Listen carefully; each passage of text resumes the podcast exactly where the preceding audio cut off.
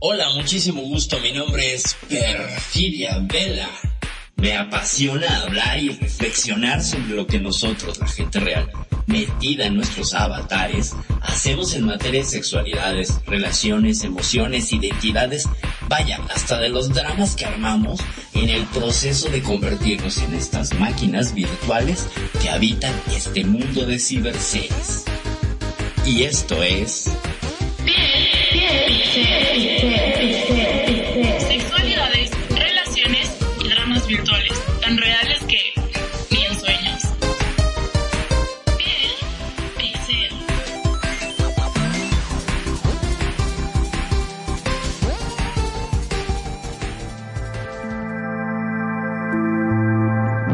Buenas noches, buenas, muy buenas noches, público de Radio Consentido, ¿cómo están? Les saluda Perfidia Vela este lunes, lunes 10 de octubre, en una emisión más, la número 66 de Piel Pixel. Ya estamos en este número que parece como el número del 666, el número del demonio, pero no, nos faltan 600 programas todavía para llegar a ello. Sin embargo, pues bueno, seguiremos construyendo esta lista creciente de programas y podcast que hacemos aquí en Radio Consentido. Hoy, hoy tenemos un programa raro e interesante a los que nos gusta hacer aquí, que vamos a hablar sobre la neurociencia afectiva y la ciencia de las emociones, cómo es que la ciencia indaga en nuestras emociones, las mide y pues nos puede dar un montón de herramientas para poder reconocerlas y trabajarlas. Pero antes de entrar a este mole emocional y científico y lleno de, de nodos y, y este electroencefalogramas y esas cosas, quiero darle la bienvenida a quien siempre me acompaña y quien hace posible la emisión en los temas técnicos, mi queridísimo director de esta estación, Magnum Dacun. Buenas noches. Muy, pero muy buenas noches, mi estimada Perfi. Como siempre, un gusto, un placer enorme estar en este programa. Y vaya, qué tema trajiste hoy. ¡Wow! Este, todo lo que tiene que ver con el tema eh, neuronal, supongo que debe venir por ese lado, ¿no? Es de correcto. neuroemociones, este, eh, me deja pensando muchas cosas, ¿viste? Porque hay, hay cosas que nosotros hacemos hasta inconscientemente. ¿Tendrá algo Ajá. que ver con el tema de las emociones? Mm, Es bueno, correcto. Lo vamos a ir develando, me imagino, a lo largo del- de este programa, ¿no es así? Sí, sí, sí, es correcto. Es correcto. Vamos a estar viendo pues un montón de cosas que no habíamos tocado en este programa, pero recordarles antes que empecemos que este es un programa de análisis y opinión que aborda el tema propuesto desde la perspectiva del ensayo. Se maneja bajo la especulación responsable y no pretende promulgar soluciones definitivas, verdades dadas o absolutas, recetas de cocina o fórmulas mágicas.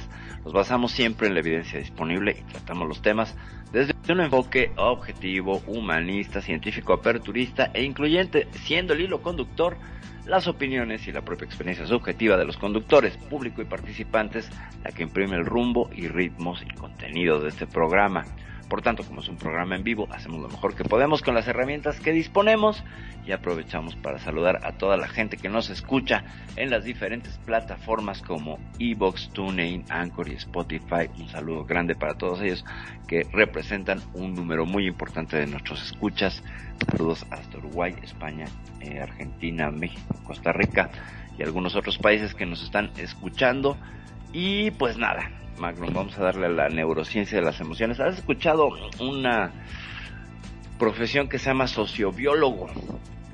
Sociobiólogo, no, hasta biólogo marino llegué a conocer. Ok. Por el tema ahí- del mar, viste que yo estoy muy cerca del mar. Claro, claro. Sí, sí, sí, pues sí, ahí hay, debe haber muchos, ¿no? Biólogos marinos. Sí, sí, sí, sí. Como una profesión, hasta universidades y así, ¿no? Debe de Claro, haber allá. exacto. Qué maravilla. Sí, sí, sí, pues sí. Bueno, pues nada, la, la, la neuro... La sociobiología es esta...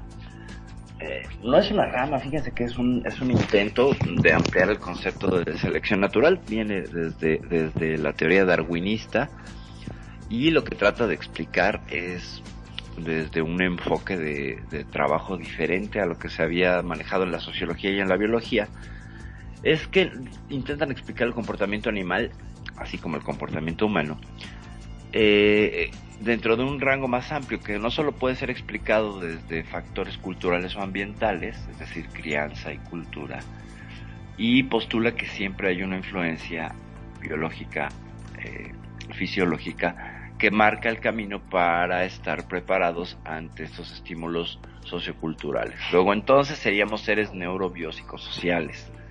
Por tanto, eh, habría que entender todas estas disciplinas para entender o tratar de entender por qué los seres humanos hacemos las cosas que hacemos o nos comportamos de la manera en la que nos comportamos. Y entonces, pues para la sociobiología todo comportamiento resulta en una interacción muy compleja entre herencia y ambiente.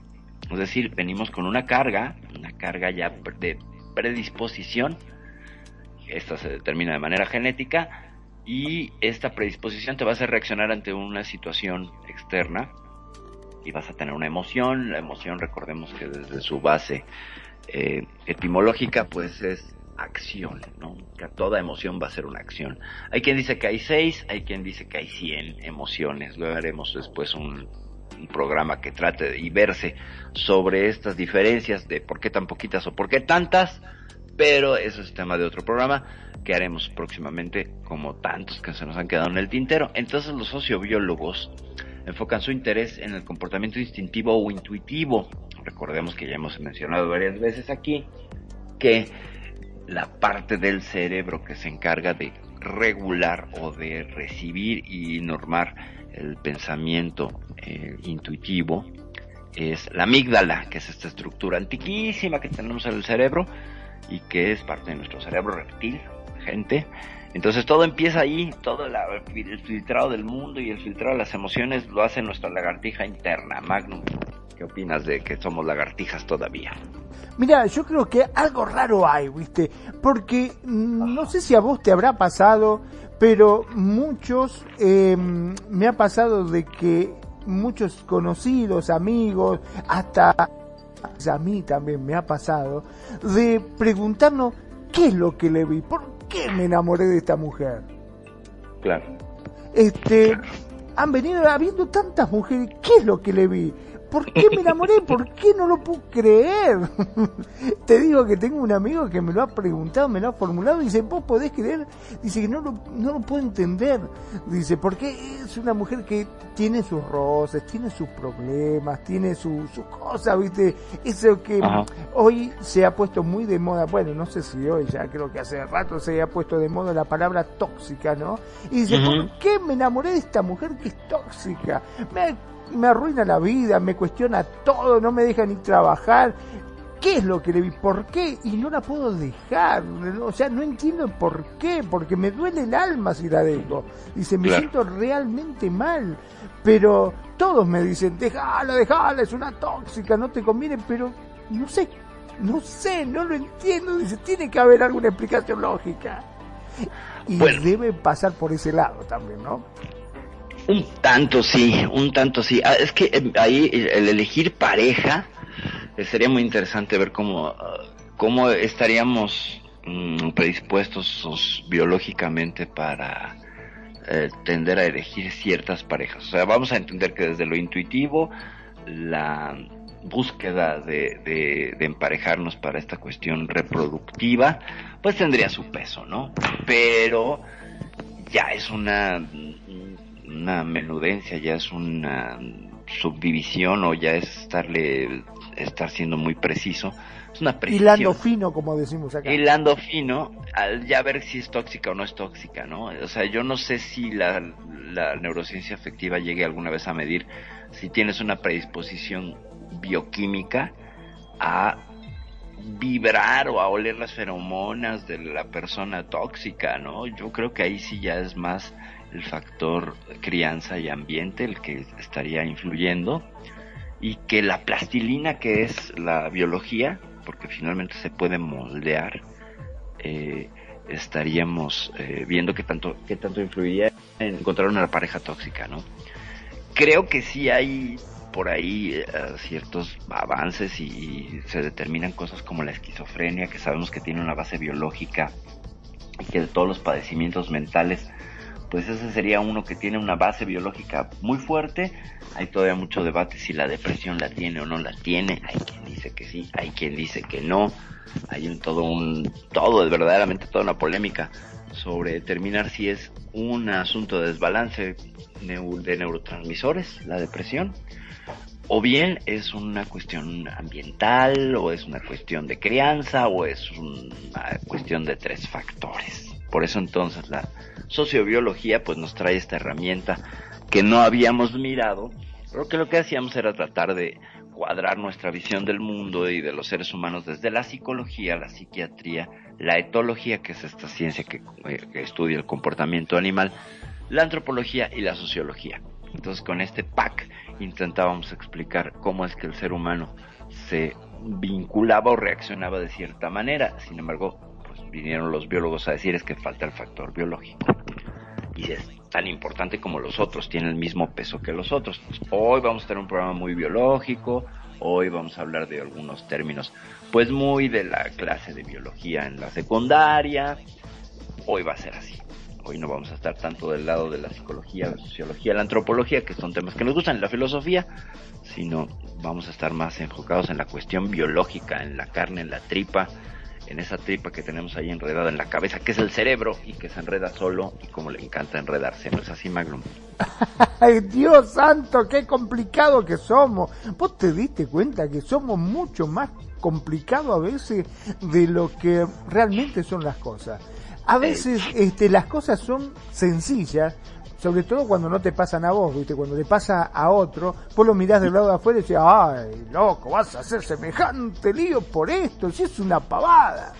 Pero para el que está metido le parece todo un mundo de problemas y, y de lecciones que hasta a veces este, uno mismo se sabotea, ¿no? Es correcto. Porque por ahí eh, la respuesta la tenés frente a vos y es como que vos no querés verla. Y vas para otro lado siempre. Eh, eh, es el árbol que no te deja ver el, el bosque. Exacto. ¿No? E, ese es el clásico efecto de que estás en un bosque perdido, entonces ves los árboles muy cerca y a lo mejor solo estás dando vuelta alrededor de esos árboles y la salida está a 15 árboles, pero como el árbol lo tienes enfrente, no te deja, no tienes perspectiva, es un, es una eh, frase que nos hace ver que estamos perdiendo la perspectiva, que hay que salirse del, del ahora sí como que hacer zoom out y, dar y ver el panorama donde se pueden tener más opciones. Y a veces solemos ser muy dados, pues son los seres que a veces con trabajos, porque con trabajo nos vemos la punta de la nariz. Y si lo intentamos enfocar, pues es complicado, que es lo único que vemos de nuestra cara, por cierto. O sea, somos en realidad, pues como cámaras, ¿no? La vivencia que tenemos es con un cuerpo pegado, pero nunca te ves la cara, ¿no? A mí eso siempre me ha inquietado. Una, una... Le vemos la cara a los otros, eso sí nos gusta, como nos gusta como seres humanos hacer eso, pero mirarnos la cara, nunca podemos. O sea, no podemos los ojos como un caracol, ¿no? Que podría mirarse el rostro, si no es con un espejo. Y eso a mí siempre me parece que somos como una par de cámaras que están en, en la base de un robot como Messenger, ¿no? Para mayor referencia y es como controlarlo así, ¿no? Como si tuviéramos un japonés en el cerebro que nos controlara nuestras acciones, pero un japonés loco que luego se le olvida que está controlando, se queda dormido, se emborracha con saque y hace que hagamos un montón de tonterías, sí de autosabotaje. Pero sería interesante pues ver si tienen una raíz biológica, ¿no?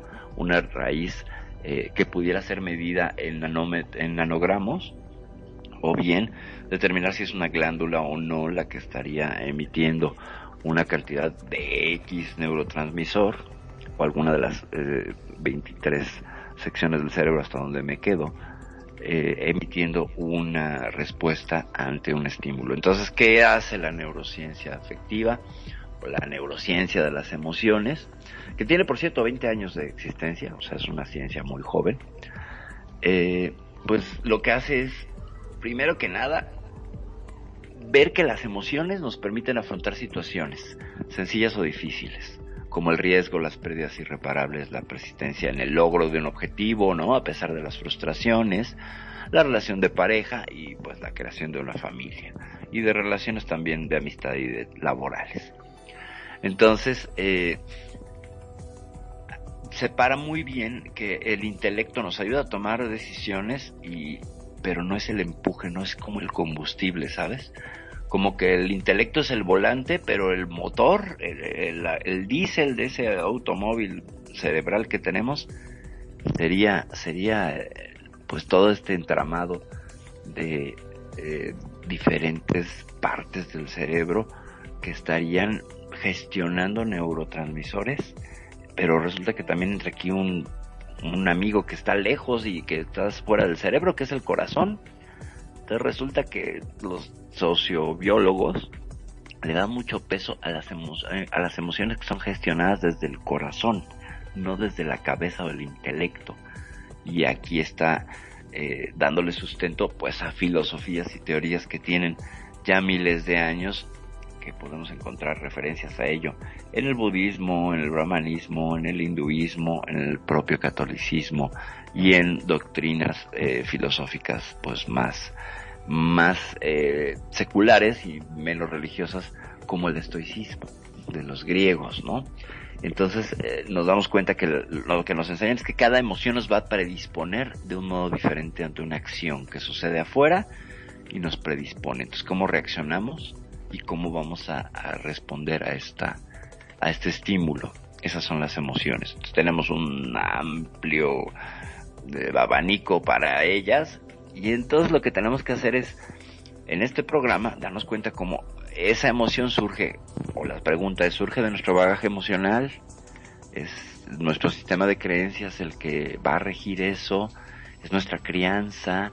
¿O en realidad es una mezcla que empieza con una generación de una, pues, un neurotransmisor como la dopamina, que nos hace sentir más felices ante ciertas situaciones? Y cómo en nuestra vida hemos estado expuestos a esas diferentes eh, eh de esta sustancia y nos puede predisponer a generar dopamina de manera más fácil que otras personas. Ese sería como el, el, el centro, el core de la, de la neurociencia de las emociones. Cómo gestionas tu farmacia mental, tu, bueno, más que mental, cerebral y fisiológica. Hasta aquí, Magno, que nos puede rebotar. no, bastante complejo todo, ¿no? Yo no sé si a vos te ha pasado, pero a mí me ha pasado más de una vez que algún conocido, un amigo, me dice, yo la verdad que no entiendo cómo pude haber hecho eso. Si yo no soy así, ¿por qué lo he hecho? Viste que es como que se cuestionan, dice, no sé, debe, le empiezan a echar la culpa al alcohol muchas veces o a otros factores externos que dice, pero yo no soy así, yo nunca hubiese hecho eso o nunca hubiese salido con esta persona o nunca lo que fuese, ¿no? este, Empiecen a, a cuestionar y a pensar de que hay algo, como vos decís, que el que lo maneja, viste, el que está sentado en el cerebro, este, se tomó algo o hizo algo sin que él se diera cuenta. Pero ¿quién es el titiritero que mueve los hilos? ¿Es la crianza, es la psicología o es la biología? ¿O son tres titiriteros que se van traslapando el papel principal, ¿sabes? O sea, ¿quién jala los hilos? Esa es la pregunta de este programa. ¿Quién jala los hilos? O el inconsciente, ¿eh? porque también está el inconsciente y ese pues es bastante poderoso metiendo la, toda la teoría psicológica en este asunto que dijimos que no, pero pues es que no podemos dejarlo de lado. El inconsciente nos hace tener estas acciones, como bien dice su nombre, inconscientes, que decimos, ¿qué? ¿Pero por qué? ¿Qué demonios hicimos? Pues si yo no quería hacer esto, quería hacer lo contrario y pum, lo acabé haciendo, ¿no sabes? O sea, como, como esta eh, este impulso de vida en francés, eh, ahorita me acuerdo del nombre, ¿nunca te ha pasado que estás en el subterráneo y viene el subterráneo y te imaginas que te arrojas a las vías del subterráneo como mero ejercicio mental? No precisamente con el caso del, este, del subterráneo, pero sí me ha pasado con los edificios, viste, en altura, cuando estás en la terraza, es como que vos mirás y parece que te vas, como que te caes. Apenas asomaste el, ojito nada más, ¿eh? Y, te llama el vacío, ¿no? Es como que te llama, como que te, te querés tirar. es correcto. Entonces dices que estoy mal, no me quiero suicidar. Pues resulta que este impulso, este impulso de vida, eh, es inherente a todos los seres humanos. tenemos estas eh, ideaciones todo el tiempo para darnos cuenta que estamos vivos. O sea, de pronto es este ejercicio de jugar a matarnos para darnos cuenta que estamos vivos, que, tenemos nuestro sistema de supervivencia, e incluso es más poderoso que el querer arrojarnos. Por eso ahí es tan interesante todo el tema de los suicidas, que hace que rompan ese impulso que, que preserva la vida. ¿no? Porque está incluso a nivel eh, inconsciente, ¿sabes?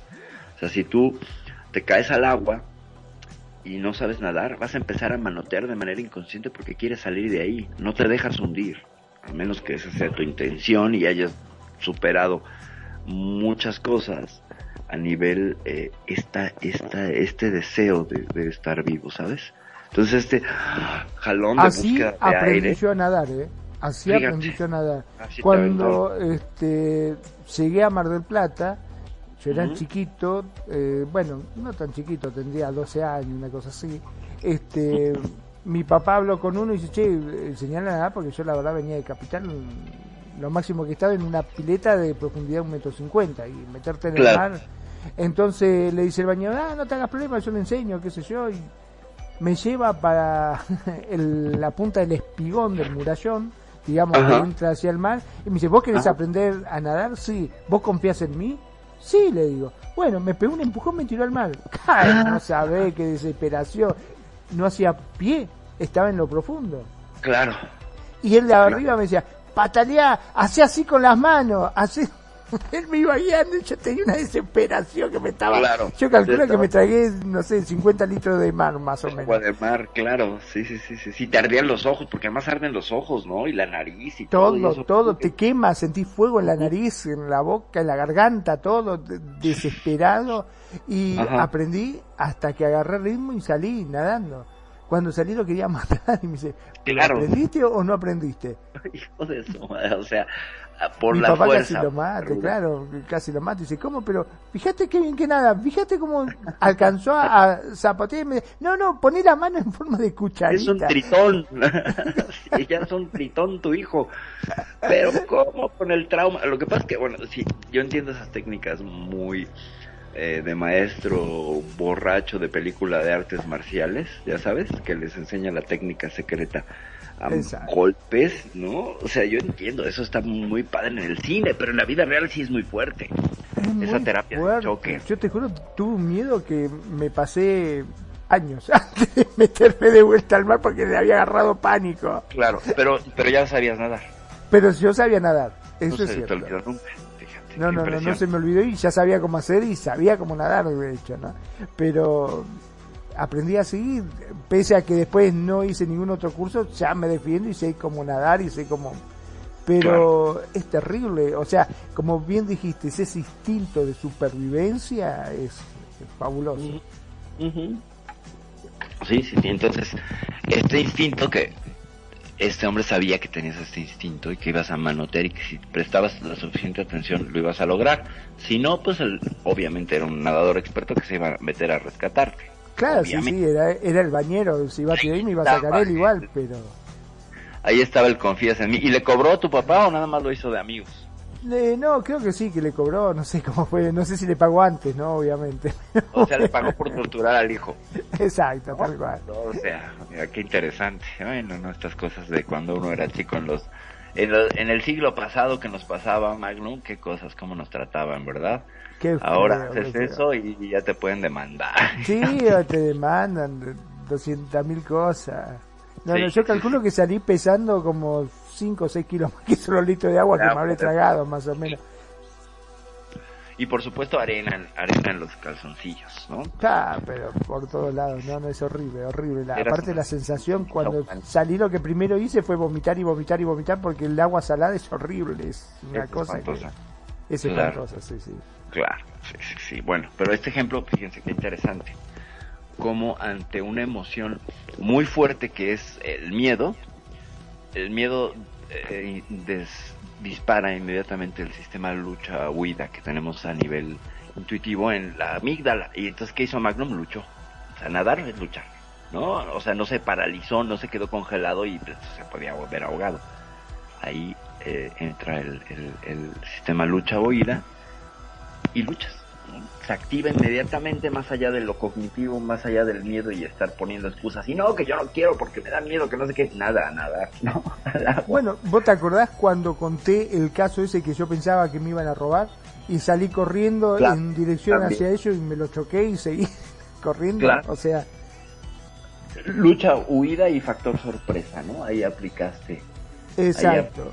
de esa y, y sorpresivamente te funcionó me funcionó, pero no fue algo consciente, te juro que no fue algo consciente. Yo considero que salí corriendo en dirección a ellos porque mis pies apuntaban hacia ese lado, ¿no?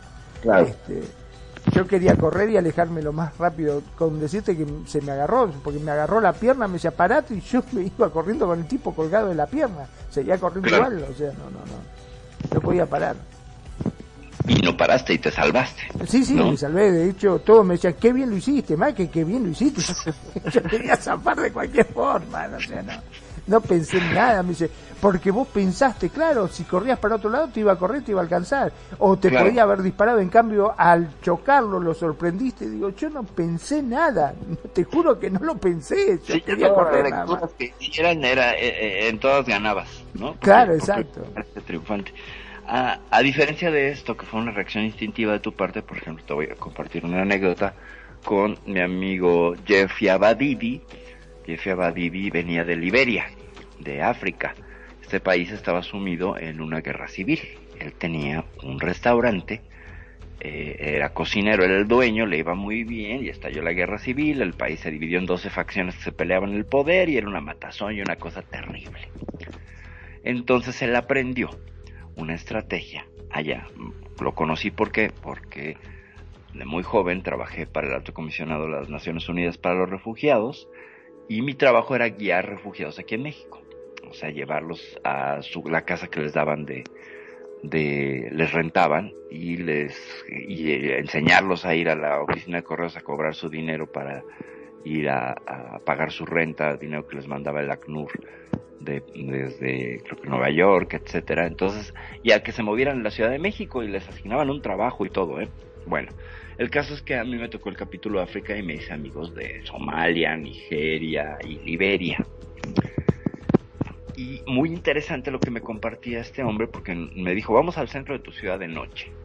¿Es peligroso? Le digo, pues ciertamente sí, en ese entonces era un poco peligroso el centro Ahora ya no, ya se gentrificó y pues bueno, maldita gentrificación acabó con los bandidos que hacían tan emocionante ir al centro de la Ciudad de México. Bueno, entonces fuimos, me dijo, te quiero enseñar una estrategia.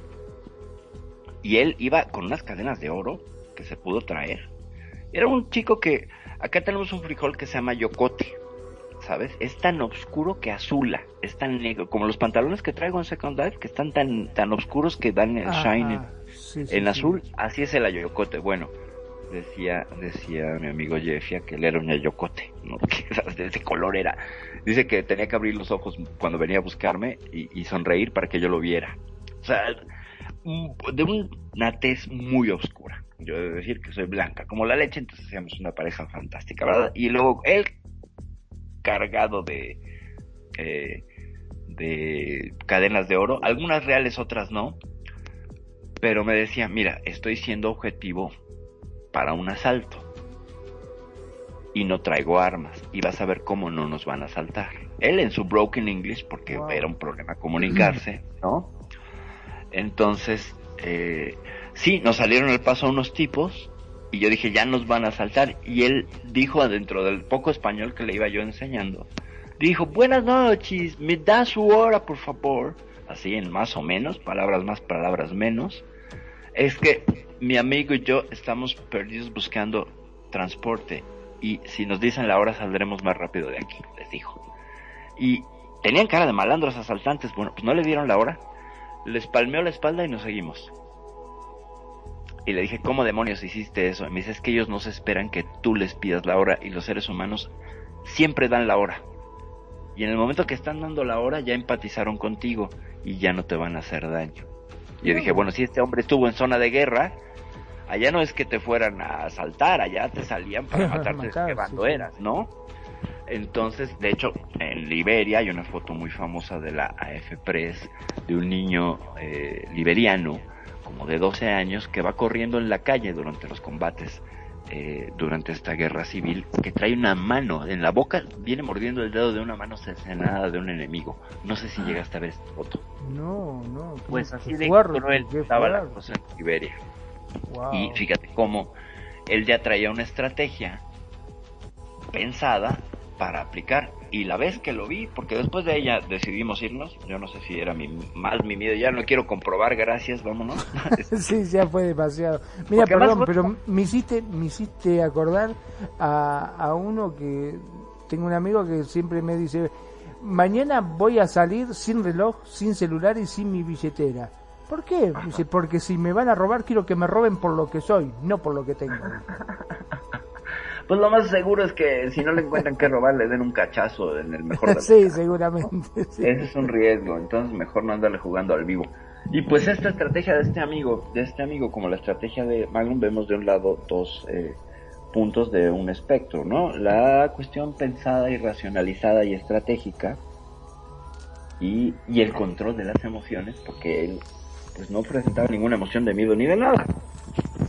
Y por otro lado, la reacción completamente intuitiva de Magnum de corro y no me importa, a mí no me paran. Y las dos funcionaron, ¿no? Entonces, vemos aquí cómo esto están, ambas reacciones estarían mediadas ciertamente por la biología, por la neurociencia. Bueno, lo podríamos medir con neurociencia.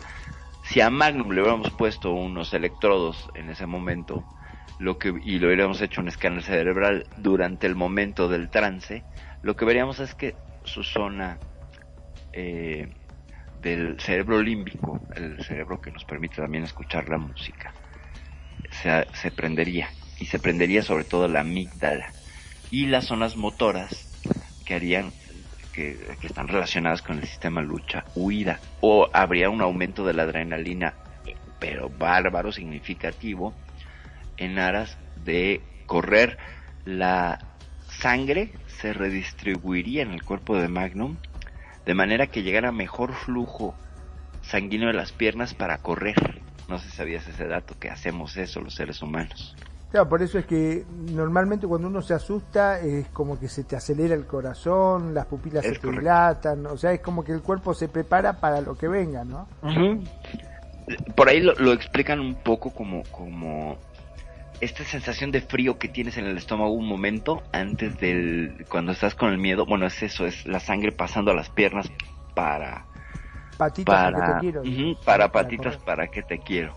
Y en el caso de, de mi amigo Jeffia, de Jeff, eh, estarían encendiéndose zonas como el neocórtex o el lóbulo frontal, que tiene que ver con el razonamiento, y se reduciría la actividad en las zonas de lucha huida. Es decir, él estaría controlando sus emociones para no correr ni mostrar ningún signo de miedo, lo cual sería entendido por depredadores como una víctima. Estos hombres eran depredadores y él lo que después también me comentó es que no hay que poner cara de víctima, porque si tú pones cara de víctima te conviertes en una víctima. Si vas caminando con las la, la- encorvado con las manos en la en las bolsas del pantalón, te ves deprimido, triste y por tanto débil. Entonces el depredador va a ir sobre ti en ambientes, por ejemplo, peligrosos como una calle. Lo que hay que hacer ahí es levantar la vista y hacerse como el pavo, lo más ancho y más grande, sin retar, simplemente con seguridad.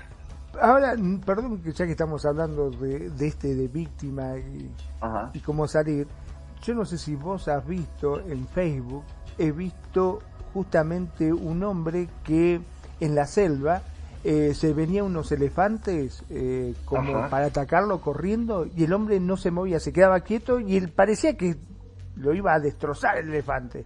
Venía corriendo como para atropellarlo y llegaba ahí nomás y se frenaba y se iba para atrás. Y dice que es muy común este el ataque de los elefantes. Si vos corres, te corren. Ahora, si vos te quedas quieto, ellos como que te asustan y se quedan, pero apenas a un metro deben frenar de vos, ¿eh? Y frena Claro. ahí y se va para atrás porque vos no te movés, como que no le demostrás miedo y entonces ellos retroceden. Claro, claro, porque están acostumbrados a que la presa corra, ¿no? Bueno, en el caso de los elefantes más bien el objeto de su enojo. Hay que reconocer que los elefantes son sumamente inteligentes y que son de las pocas especies en este planeta que llevan ritos funerarios y periódicos, o sea, se muere un, un, un miembro de la especie y lo llevan, lo cubren con hojas y recuerdan la zona donde está y si regresan y pasan por ahí en sus en sus desplazamientos migratorios en busca de agua o comida y si encuentran la, la, la tumba se detienen y hacen un círculo alrededor en el momento que lo cubren todos se quedan en un círculo y se quedan de minutos a hasta una hora como reflexionando, como cantando, como haciendo algo alrededor del cuerpo. Y si encuentran después esa, esa misma tumba, presentan sus respetos. No sabías eso de los elefantes.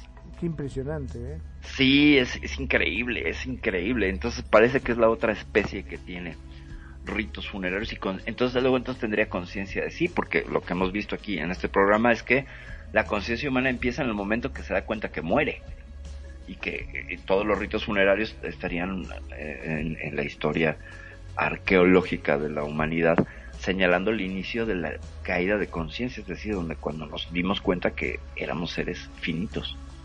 Por tanto, eh, estábamos demostrando conciencia de nosotros mismos. No es como los gatitos que se ven al espejo y que creen que es otro gato y salen corriendo. Algunos sí se ven, pero hay otros que la mayoría eh, se, le dan la vuelta al espejo a ver si está el gato del otro lado, ¿no? O sea que no tienen un reconocimiento de su autoimagen, pues bueno, resulta que eso también sería un factor que mide la conciencia, la autoconciencia. Yo soy eso que estoy allá afuera, ¿no? Cosa que algunos animalitos pues no tienen esta, esta facultad. Y entonces pues vemos como con los elefantes, al eh, pararte... que había en no, Facebook un, un elefante de que hasta pintaba cuadros. Sí, sí, sí, sí, que, que, pintan cuadros y les dan una, una brocha y hacen gestos y todo, pero en realidad pues no tienen la capacidad de abstracción, lo que hacen son puras cosas gestuales y les enseñan a, a mezclar colores y todo, entonces es una acción este meramente artificial. Hasta ahorita no tenemos ninguna ninguna muestra de animales artistas que no sean educados o adiestrados para ah. ello. Los monos, los por ejemplo, lo que más me ha sorprendido, por ejemplo, hay una gatita pianista, no sé si la has visto. No. Es increíble, Vela se llama la gatita, es la dueña es da clases de piano, entonces el gato está escuchando el piano todo el día.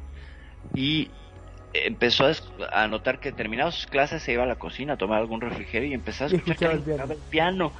Y entonces pescó a la gata haciendo tin, tin, tin, tin, tin. Pero el asunto es que el animal intenta hacer progresiones armónicas.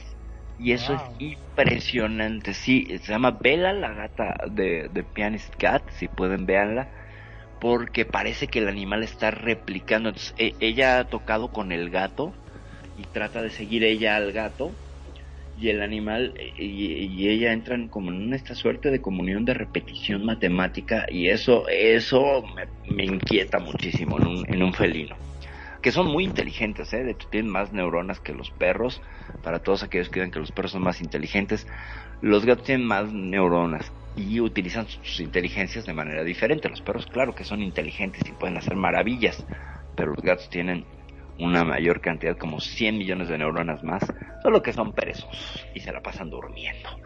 Esa es la diferencia que tienen y que son desdeñosos, pero bueno, eh, digan si no son inteligentes los gatos, que los adoramos pese a que nos desprecian. Entonces, eso Sí, es inteligencia, ¿no? Eso es inteligencia suprema. Y bueno, avanzando con el tema, pues vemos que, que ya vimos cómo una emoción pues surge de una base biológica, ¿no? Como hay una, un baño de cierta sustancia que hace que te muevas, ya sea que corras o que te quedes quieto, ¿no? Entonces, la, hay que reconocer que las emociones son poderosísimas, al grado que estamos viendo que no somos seres psicológicos, somos seres emocionales más que psicológicos. Antes de la psicología surge la emoción. Por tanto, es más importante el estudio, ojo, de las emociones que como la, el resultado de esas emociones, que sería lo que llamaríamos psicología y psicología y, y psiquiatría. ¿Me explico? Eh, estamos viendo apenas, tenemos 20 años estudiando los factores y los motivadores que desencadenan la respuesta psicológica. por tanto estaríamos en la trinchera del frente, del frente, en la primera línea de batalla con la realidad, con el mundo exterior. Por eso son tan importantes las emociones. Entonces somos seres emocionales antes que ser seres psicológicos. Quien diga, yo soy un ser psicológico y racional, no. O sea, eso es parte de un engaño. Primero Vos sabés que, justamente, perdón que te interrumpa, este, con respecto a eso, una vez un profesor de, de escuela de tiro, este, que hace tiro de FBI y todo eso, eh, me decía que la gente muchas veces, eh, por cuestión de seguridad, compra un arma. Dice, y si no están preparados, es muy, pero muy difícil, porque yo te puedo asegurar, pongo un blanco, ¿no? Un blanco y te digo, tirale, y seguramente que vos le vayas a dar al blanco. O ponemos una lata y seguramente vos le vas a acertar, vas a practicar hasta que te salga. Ahora, yo te pongo una persona adelante y te digo tirale, y yo te puedo asegurar que vos le vas a vaciar el cargador y le vas a cerrar todos los tiros. Wow. ¿Y eso a qué se debe? Y ese se debe a que en tu subconsciente dice figura de que está mal matar. Vos no querés matar, porque sabés que pegándole un tiro vas a dañar a alguien, o, indudablemente, ¿no? Y por eso este es eh, siempre que hay un enfrentamiento entre un delincuente y una persona normal, una persona que compró un arma solamente para proteger a su familia, siempre esa persona termina muerta y no el delincuente, porque el delincuente normalmente sabe que va a matar o a morir. En cambio uno no no lo querés matar, por más que vos le estás tirando, sabes que está mal y no le querés pegar. Eh, es decir, que te saboteas. Y, exactamente, es como que uno se autosabotea. Exactamente, tal cual. Okay. O sea, necesitas tener este instinto asesino. Este, eh, este exactamente, tener un instinto asesino que uno no tiene normalmente, ¿no es cierto? Claro. Eh, a, menos que el asesino se meta a casa a un cazador, ahí sí tendría, estarían parejos. Porque sí. el cazador tiene el instinto asesino y pues se la estaría jugando. Ciertamente sí tendemos a, priorizar la vida del otro, incluso encima de la nuestra, ¿eh? lo cual termina siendo una muestra de un acto de amor. ¿eh? Es, fíjate qué fuerte, fíjate qué fuerte, o sea, no quiero hacerle daño, por tanto lo amo, por tanto, no es que ames al, al, asaltante, amas no dañarlo, como una, un valor humano o como un precepto ético que mejor le disparas a los lados sin querer, queriendo y estás dispuesto a morir. Qué impresión, eso está muy fuerte, eso está muy fuerte. Y es el inconsciente, ¿no? Ahí es el inconsciente el que está diciendo, no lo mates, está mal matar. No tienes el instinto asesino. Por eso hay que desarrollarlo y practicarlo, ¿no? En todo caso. O hay quien ya nace con ello. Ya tendríamos oportunidad de hacer también un programa sobre la gente que nace sin este instinto y que él es muy fácil quitarle la vida a otros, incluso lo disfrutan o fantasean con ello, que abriría todo un campo de eh, pues temas interesantes sobre los asesinos seriales, ¿no? Que es este tema. Ah, sí, que, les cañaron el cerebro, ¿no? Y creo que hay una parte del cerebro que no, no le no funciona, no sé cómo es el tema. Son adictos a la fantasía. Eh, como el que está buscando porno, el, acuérdate que ya lo hemos mencionado aquí varias veces. Este ejemplo que se hizo con las ratas que les daban dopamina y las hicieron adictas a la dopamina, entonces iban y bebían dopamina de un bebedero y obtenían satisfacción. Pero el bebedero estaba programado a ciertos tiempos. Entonces la rata dejó de hacer sus actividades cómo cuidar a las crías, cómo buscar alimento, cómo acicalarse, cómo limpiarse, esperando que llegara el siguiente shot de adrenalina. Entonces, ¿qué mantenía el animal ahí? La fantasía de que iba a venir la adrenalina, como en el porno. O sea, tú ves una película porno que te excita, y ya lo habíamos hablado también en cuerpos porno, y entonces lo que te tiene como esta zanahoria que está siguiendo por siempre, es la promesa de que va a llegar ese shot gigantesco de adrenalina. Pero mientras llega, te tengo con la zanahoria y me está siguiendo. Y eso es lo que causa la adicción al porno, por ejemplo, y también a, muchas adicciones, ¿eh? Es, eh, las redes sociales creo que también, ¿no? En las redes, sociales, en toda adicción, en toda adicción es ya viene lo bueno. ya viene esta experiencia que es similar a la primera vez. Estamos buscando repetirla y superarla, pero ya no, porque tiende a irse diluyendo por la exposición, ¿sabes? O sea, eh, si tú comes tu plato favorito una vez al mes, lo disfrutas tremendamente. Si lo comes diario, le vas a perder el gusto, ¿cierto? Entonces, si le perdiste el gusto a ese plato, estarías fantaseando volver a tener ese gusto, ¿sabes? Y esta sería ese shot de, de adrenalina que funciona exactamente igual en el placer que en la venganza. El sistema de venganza que tenemos en el cerebro, como tenemos un sistema de recompensa, que es el que, el que tendría que ver con el placer, tenemos el sistema de venganza. y ese sistema de venganza te dice, imagina el futuro donde vas a hacerle daño a tu enemigo. Y ya ese shot de, de, dopamina que te da te mantiene aferrado a la idea de en algún momento hacerle daño y llevarla a la realización o no. Pero mientras tanto hay mucha ideación y mucha lucubración y mucha fantasía. Entonces se vuelven adictos a la fantasía, como el asesino serial, que lo que hace es estar en la en el enganche del control y el poder, porque lo que declaran algunos es que quitar la vida a alguien es el acto máximo de control. En tus manos está la vida de alguien, luego entonces si aprietas más se muere. Solo que ellos cruzaron esa, esa, esa delgada línea donde, pues si tú estás ahorcando a alguien dices, no, pues lo voy a matar, ¿no? Me paro. Y ellos no, ellos dicen, bueno, lo voy a matar, ahora quiero ver de qué manera lo mato, ¿no? De qué manera le arranco la vida a esta persona porque eso me hace sentir poderoso. Por eso la gran mayoría de los asesinos seriales ahorca porque es un acto muy íntimo y muy de poder. Yo tengo el poder de apretar tu vida en mi puño y, y quitártela. Es una cosa muy eh, megalómana y, de delirios mesiánicos, sí, y, de, sentirse Dios, ¿no? Entonces, eh, los asesinos seriales son adictos a la fantasía. Gente que incluso pues no son empáticos, por diferentes razones. En algunas sí hay factores biológicos, en algunas sí hay factores biológicos, casos de esquizofrenia, eh, casos de, lesiones cerebrales, tumores, golpes. Tú ves la historia de sus infancias y les ha pasado todo, ¿no? O sea, quizás no todos son esquizofrénicos, pero han sido golpeados, la gran mayoría. Se caen de un columpio, les pegan los padres, se caen de una azotea y entonces la personalidad cambia. Como si el golpe desactivar a las zonas de empatía y venga, entonces empiezan a torturar animales, a hacerse pipí en la cama en las noches, vienen de entornos super religiosos, controladores, castrantes, que no les impiden hacer cosas, entonces viven frustrados buscando una salida de vapor, es complicadísimo, pero sería un tema que podríamos abordar, ya lo he dicho varias veces aquí, que podríamos abordar un tema y hacer un programa sobre asesinos seriales, aunque la línea de piel pixel está más clavada en relaciones, psicología, emociones y amor. Y los asesinos seriales pues no son amor. Así que tenemos que hacer no sé dónde, en qué espacio poder hablar de los asesinos seriales.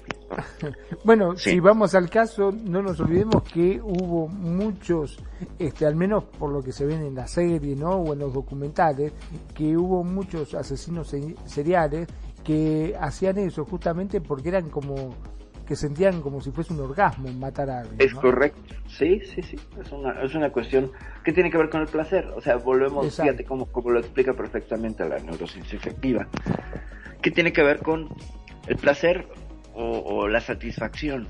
Entonces buscas tú satisfacer, vaya, ya me enredé, esa necesidad de placer. Entonces, a lo mejor es un orgasmo y si tienen componentes fetichistas como muchos de ellos, pues quitarles la ropa o amarrarles las manos y tener este control es un elemento necesario. Por eso BTK, uno de los asesinos seriales más famosos, llevaba un diario y estudiaba a otros asesinos seriales. Y este BTK que era Bondage, eh, Torture and Kill, o sea, amarrar, torturar y matar, por eso era BTK, que sería en español A ATM.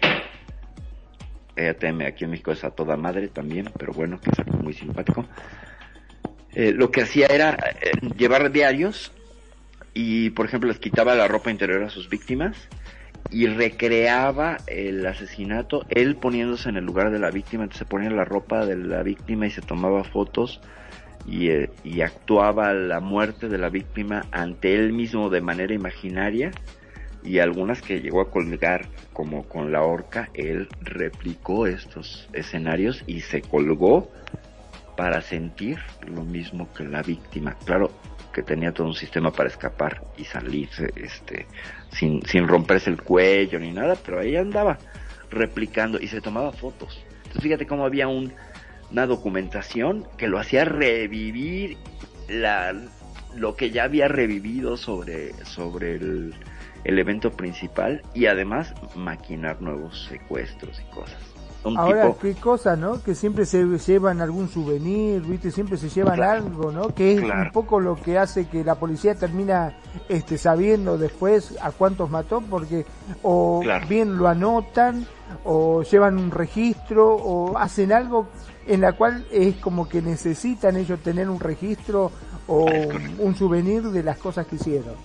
Sí, sí, sí. Para recordar, para no olvidarse, ¿no? Una prueba, ciertamente. Por ahí también escuchaba el caso de un eh, teniente coronel de la aviación canadiense que se metía a las casas de las mujeres a robarse su ropa interior primero, a ponérsela también y a, después empezó a, a violarlas y grabar todo y de la violación pasó al asesinato. Y tenía todo guardado. Entonces cuando lo entrevistaron como sospechoso, le encontraron pues una cantidad impresionante de megas y megas de, imágenes relacionadas con ropa que se había perdido en los vecindarios. Y, y, pues ya videos muy claros donde estaba haciendo pues ya prácticamente videos snuff donde torturaba, violaba y mataba. Entonces lo documentan, ¿no? Y en esa documentación pues es su ruina porque se sienten tan seguros y tan superiores, porque la gran mayoría tiene coeficientes altos, que creen que nadie les va a revisar su computadora. Entonces ahí es donde los terminan, los terminan agarrando, dicen por ahí que no hay crimen perfecto, sino crimen mal investigado, quién sabe, porque hay veces que no queda evidencia por factores ajenos al asesino serial y que hasta a veces obran a su favor y que parecería que, no quiere ser atrapado, ¿no? Otros dicen por ahí que los que dejan marcas en las escenas del crimen están pidiendo ser atrapados. Desesperadamente le dicen a los investigadores, atrápame. Y con este auge pues se ha vuelto este juego del policía el gato y el ratón de atrápame, ¿no? Y hay un dejo de dopamina muy grande en el acariciarse el ego y decir, yo estoy matando gente, y tu policía no me puedes atrapar. Por eso la pena de muerte en Estados Unidos no ha reducido nada. Nada de índices de criminalidad. Cierto, este mensaje va para el estado de Texas. Por mucho que sigas matando gente en Texas, los índices de criminalidad siguen siendo los mismos desde que se estableció la pena de muerte. Entonces no está reduciendo ni está intimidando a las personas. Al contrario, parece incentivarlas. Al haber este factor tan de riesgo, yo me la juego todo por todo y está la vara tan alta si yo me escapo y me salgo con la mía, soy superior a ti sistema que me estás tratando de matar, pues yo me escapo de ello y entonces es puro ego. Pero bueno, ya cerramos este arco con los asesinos seriales que suena muy interesante y es por supuesto muy interesante. Vamos a ver que todas las emociones son impulsos para actuar, ¿ok? Toda emoción es un impulso para actuar. Eh, ojo, no instinto, ¿eh? impulso. Y pues tenemos planes instantáneos para enfrentarnos a la vida. Y, algunos pues ya los vamos gestionando de una u otra manera, pues reaccionamos de maneras diferentes ante circunstancias diferentes. O a la misma circunstancia dos individuos reaccionarán de manera diferente. La raíz de la palabra... Hablando de eso, a mí me ha pasado de que un señor, había un hombre de edad, pescando, y una ola le sacó la caña y se la tiró al mar. Entonces el hombre, para no perder este el, su caña, pese a que no sabía nadar, se tiró igual para tratar de rescatar su caña. Obviamente se está ahogando. Y otro hombre que estaba ahí, al ver que el hombre se ahogaba, se tiró y no sabía nadar. Ah. Ok. ¿Y luego? ¿Se estaba, Lo peor del caso es que estaba yo, que tampoco ah. sé nadar, y me tiré y a, ¿sabes cómo hice? Por suerte no era tan profundo, si bien me tapaba, eh, era como que respiraba hondo, me Ajá. sumergía y iba caminando empujándolo a los dos por abajo del agua. Y los pude sacar. Wow. Wow. Bueno, Y lo peor Sí, del caso, que nadar, ¿no? Cuando, llegamos a la orilla, yo le digo, Ajá. pero, ¿por qué te tiraste? Si no, es que no sé, yo vi que se tiró y se estaba ahogando, me tiré. Pero digo, si vos no sabés nada, es que no sé, dice, lo vi que se ahogaba y automáticamente me tiré, no me pregunte por qué, pero eh, eh, tuve el instinto de querer salvarlo. no claro, en ese momento dijo no sé nadar, ¿no? Claro, O sea, yo supongo que se dio cuenta cuando ya estaba dentro del agua. claro, claro, sí, sí, sí, o sea, qué bonita manera de darse cuenta que no sabes nadar, ¿no? Claro, sí, sí. Es un buen momento para enterarse y que la vida te diga no sabes nadar. Entonces ibas empujándolos como pelotas, como si fueran Claro, sí, sí, como, o sea, respiraba, me metía bajo el agua y iba caminando clavándolo uñas de los pies así en la arena y empujándolo hacia la orilla, ¿viste? Por suerte no, Claro. no era un espigón muy largo y los pude sacar, ¿no? Este, Wow. más o menos hasta donde hicimos pie. Y lo peor del caso, que después me tuve que volver a tirar a sacar la, la caña Caña. porque el desgraciado se quería volver a tirar porque no quería perder su caña. Dios mío. Y la encontraste. Sí, sí, la encontré, la saqué y lo mandé a la miércoles también me fui muy enojado, pero eh, estaba la señora, la pobre viejita, estaba a los gritos, vos no sabés los desgarrador que era verla esa mujer gritando, que Claro. se ahogaba el marido, el viejo se ahogaba y bueno. Este, Viejo necio por una caña, qué bárbaro. una caña y no había caso, yo lo sacaba y decía, no, no, no, no voy a dejar mi caña, no me importa, me ahogo, decía, pará, ahora la voy a buscar, y digo, "¿Qué- la- la- qué- Y queda, eh, eh, él era un hombre grande y el otro, Y el otro no, el otro era un... eh, a ver, eh, yo calculo que el más grande tendría 70 y algo. Y el otro sería un hombre de 60 y algo, pero no sabía nadar. El hombre era un gordo, grandote. Claro, la mujer gritaba con tanta desesperación, mi marido se ahoga, se ahoga, se ahoga, lo miraba y el otro se tiró. Yo lo pensé y se tiró. no, Y yo que estaba, lo vi de lejos hasta que bajé y qué sé yo corriendo, me tiré para tratar de sacarlo, yo vi que los dos estaban ahogando. Y en caso de que no hubieras podido sacarlos, ¿había alguien más que hubiera podido sacarlos? No.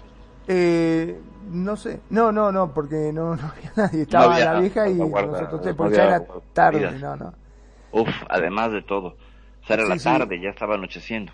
Sí, sí, sí, sí, este, gritaba como loco y, mm, o sea, no, no, yo lo vi que gritaba así, bueno, me tiré, pero Claro. dije, bueno, que sea lo que Dios quiera, ya está a la miércoles. Pues mira, mira, mira qué fortuna y qué inteligencia la tuya en, en encontrar rápido una forma, porque la gran mayoría de las personas que intentan salvar a otras eh, Terminan terminan ahogadas, sí, sí. porque intentan te aprietan. abrazarlo.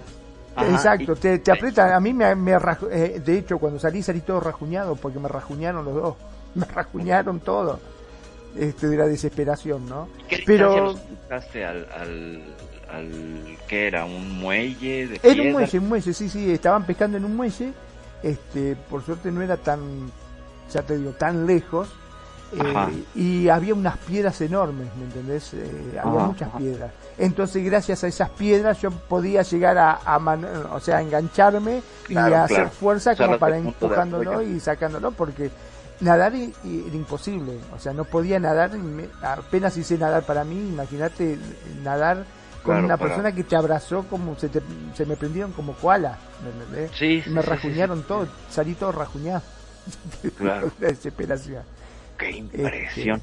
Entonces serviste como de, más bien de pivote y los empujabas. Claro, sí, sí, lo iba empujando. Yo lo quise. Los... y salían, ¿no? O sea, Exacto. Los y los empujabas hacia adelante de manera que fueran ganando espacio hacia el muelle y pudieran asirse de algo más sólido, ¿no? Exacto, y así, este, por ahí había una piedra grandota donde pude pararme yo y los, los acercaba, entonces nos paramos los tres y ahí empezamos otra vez de vuelta a empujar, este, como para, aprovechando, ¿no? Cuando cada vez que venía una ola, aprovechaba Claro. yo el empuje de la ola y con la fuerza y bueno, y así íbamos Claro. avanzando. Pero, pero, eh, ahí tenías el conocimiento de que con la marea estaba obrando a tu favor, porque Exacto, aunque sí. todavía no bajaba la marea, que es esta No, marea no, no, traicionera es- que sube y luego te jala más de lo que te empuja, ¿no? Que es esta, Tal cual. esta marea nocturna. que Cuando baja es impresionante. A mí me Sí. pasó de tirarme con unos gomones y me agarró la marea baja y te puedo asegurar que si no fuese por uno este guardavidas que estaba no salía. Fíjate. No salía, me Sí. llevaba, me llevaba, me llevaba, me llevaba me llevaba y me llevaba. Porque, no, no. porque es, es la marea que además está baja, baja en el sentido de que no tiene tanta profundidad, pero tiene una fuerza de succión bárbara, ¿no? Es increíble cómo yo te puedo asegurar que nadaba pero con alma y vida y yo avanzaba un metro y retrocedía cinco así Sí. es Sí, como que y- y- te para atrás te tiraba y te tiraba y te tiraba y, Y es, y es un juego donde, ok, avanzabas un metro, te echabas cinco, para atrás ya estabas debiendo seis. Exacto y luego cada otra vez vez, o sea y mientras más doce. esfuerzo le ponía cada vez Claro. estaba más lejos yo me veía que me estaba alejando cada vez más de la orilla y me alejaba Claro. y me alejaba y me Sí, alejaba pues, ve, ve la progresión. 6, 12, 18 en cada ola. O sea, Y, y te digo lo- una cosa, eh, yo primero estaba sentado arriba de un gomón, ¿no? Sí. Eh, cuando vi que me llevaba, me tiré con el gomón enganchado tratando de nadar y Claro. como veía que me llevaba y me llevaba, me llevaba, dije, bueno, la mierda, tiré el gomón a la mierda y trataba de volver, que fue mi peor error, porque casi me ahogó, que no, nadaba y nadaba y nadaba y ya te digo, me llevaba cada vez más para atrás. Por suerte este, estaban los bañeros y se tiraron con una soga larga que ellos tienen Ajá. y me engancharon, o sea, me dieron el, viste que tiene como un zeppelin que parece que flota. Sí, sí, sí, sí, un naranja, ¿no? Una como- Exacto, es como los de Baywatch, exacto. Con Sí, uno de esos, entonces yo me prendí de uno de esos y los que estaban en la orilla con la soga empezaron a tirar y nos sacaron a los tres, La a los mejor dos bañeros y a mí. Mejor manera. Sí, la mejor sí. manera.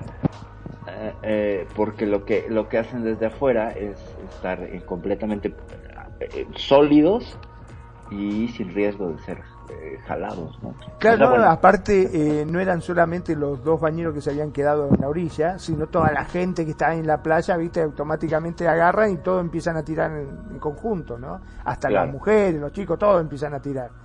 claro. Y así pudimos salir, porque era terrible, terrible, terrible. Pero bueno, yo creo que esas son cosas que aprendes de vivir ahí y de que tienes esa experiencia y ese know-how, ¿no? Para, para, para, de recursos, ¿no? De alguna manera, igual alguien que nunca hubiera nadado en el mar se avienta con estos hombres y se ahoga también, ¿no? También, por una, exactamente.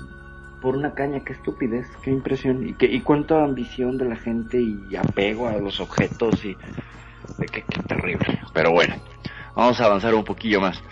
Eh, pues vaya, la, la- vamos a indagar un poquillo más en la, en la, en la etimología de la palabra emoción, que es motere, que viene del latín mover, y más el prefijo e, que es alejarse lo que sugiere que toda emoción hay una eh, tendencia implícita a actuar.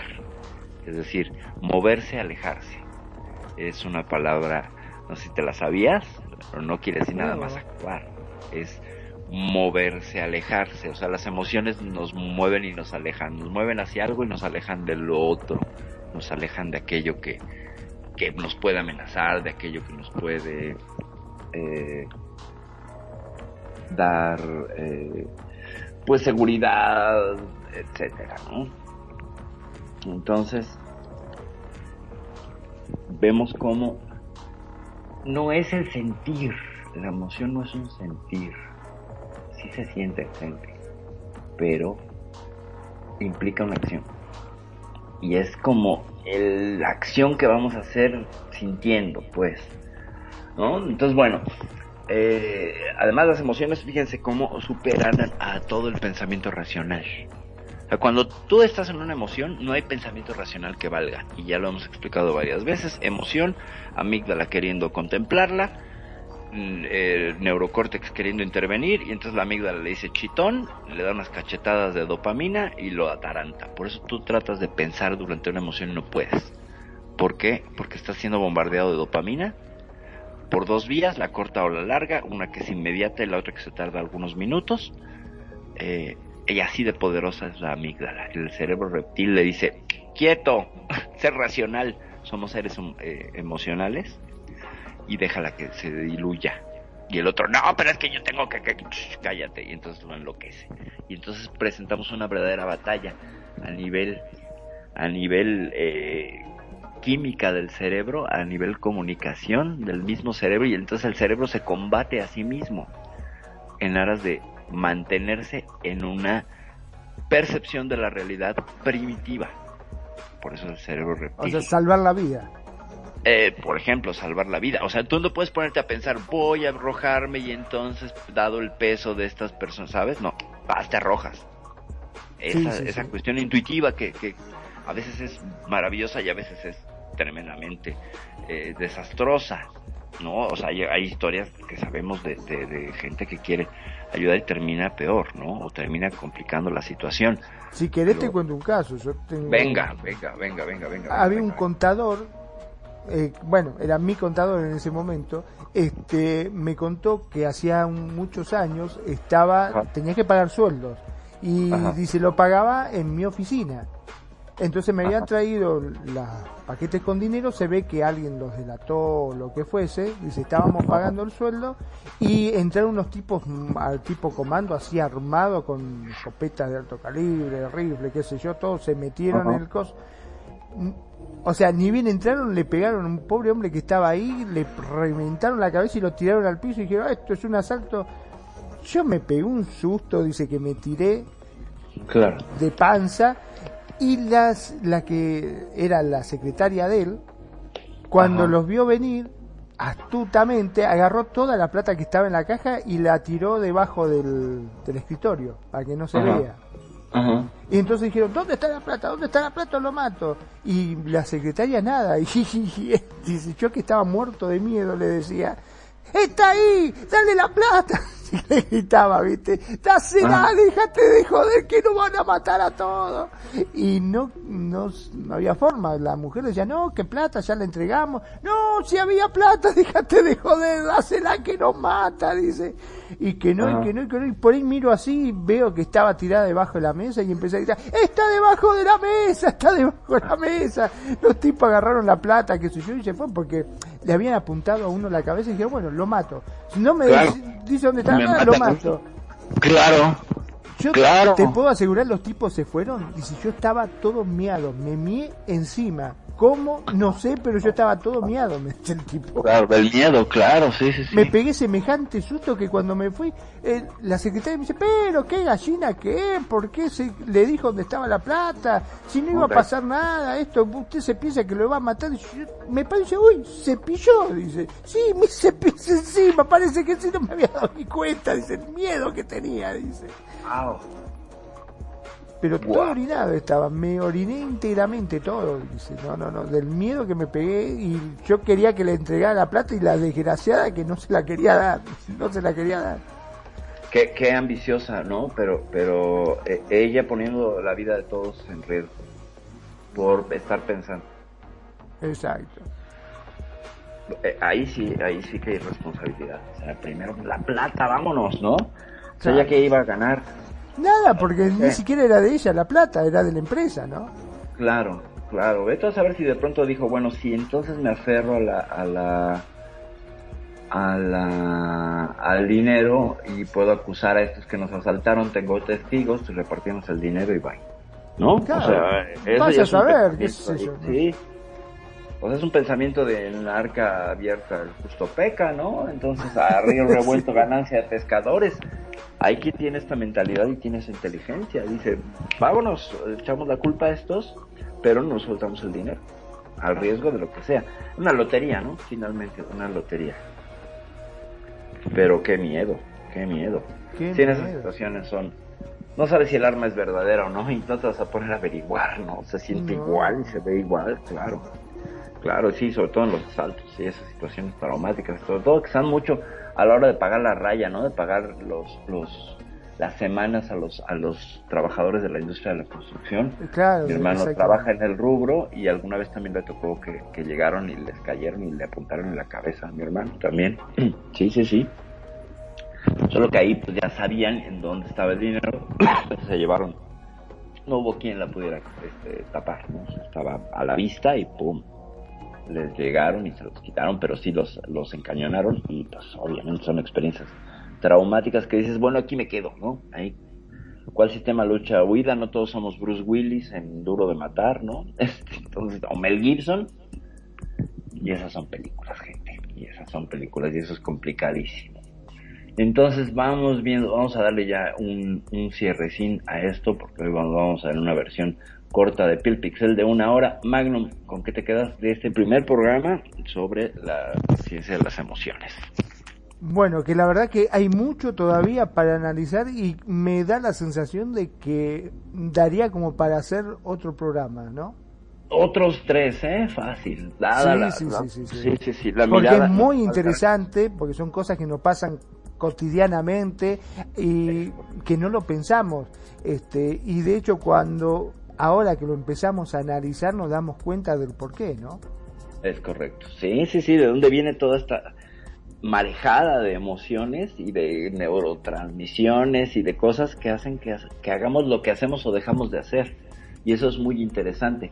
Ya veremos después cómo en casos más específicos hay pues toda una batalla en las, en las estructuras cerebrales, lo cual es muy interesante porque pues en lugar de que obre a nuestro favor, parece que obra en nuestra contra y luego en cosas más complicadas como las relaciones de pareja se vuelven casi indescifrables. Pero bueno, pues Magnum te dejo para que te despidas y después yo ya doy conclusión a esta emisión. Como no, como siempre un gusto, un placer enorme estar en este programa que la verdad siempre este nos deja con ese saborcito a querer aprender más y eso es lo interesante y eso es lo bueno, ¿no es cierto? El querer informarse y saber más del tema. Mi nombre es Magnum Dacun, transmitiendo en vivo y en directo desde Mar del Plata, República Argentina. Como siempre digo, gracias, gracias por estar ahí, gracias por apoyarnos, gracias por hacer de Radio Consentido su radio y sobre todo gracias a todos los que nos siguen a través de los podcasts que cada vez son más y de distintos países, a todos que no los nombro uno por uno porque son muchísimos. Gracias, muchísimas, pero muchísimas gracias. Sean felices, el resto son solo consecuencias. Perfecto. Mi querido Magnum, muchas gracias, gracias. Quiero agradecerte tanto la, pues, la participación como siempre con los comentarios, con las anécdotas y con los, eh, los, los análisis puntuales que haces que me encantan y la cuestión técnica para hacer posible este programa. Hoy vimos una primera parte de la neurociencia de las emociones o la neurociencia afectiva. Yo creo que la semana que entra haremos la segunda parte y veremos hasta dónde nos da porque hay muchos, muchos temas. Les diré que esta neurociencia que tiene 20 años, tú le pones búsqueda brain, emotions, eh, etcétera y te da más de 20 mil resultados en cuanto a estudios. Así que es un tema que es amplísimo. Entonces no nos va a dar los dos programas, pero tampoco vamos a revisarlo todo, evidentemente. Pero haremos nuestro mejor esfuerzo en tratar de explicarlo. Yo soy Perfidia Vela. Muchas gracias. Esto fue Pixel edición 66. Bueno, episodio 66 fue la neurociencia de las emociones. Y emocionadamente me despido. Bye. Buenas noches.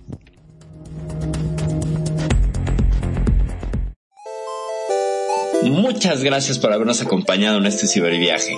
Recuerda que si terminaste con confusión, hemos logrado nuestro objetivo. Y recuerda escucharnos todos los lunes de 5 de la tarde a 7 de la noche, horario Second Life. Solo aquí en Radio Consentido. No te olvides de buscarnos en redes sociales, Facebook, Radio Consentido o nuestra página radioconsentido.blogspot.com. Y si quieres escuchar este y todos nuestros programas, estamos en iVoox. Nuevamente, gracias y recuerda, navegante, no hay camino, se hace camino al avatar. Weitz.